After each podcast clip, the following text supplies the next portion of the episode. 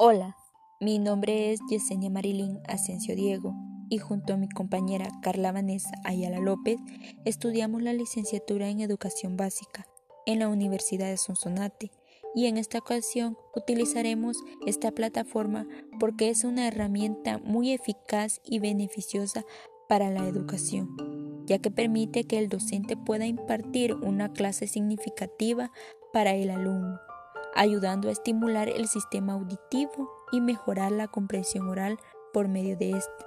A continuación encontrarás en el espacio donde puedes utilizar la siguiente estrategia, como lo es el torbellino de ideas. En este caso, para la realización de un poema en el cual le ayudará a sus cuatro habilidades lingüísticas. La actividad consiste en que los niños expresen ideas para la elaboración de este, dando el tema antes. Luego recolectar las ideas, las uniremos de una forma coherente y formaremos e, el poema con versos y estrofas.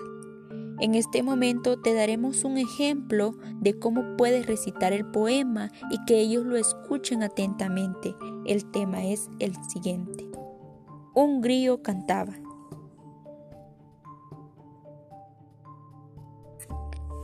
Cri Cri muy contento, mirando a la luna en el firmamento.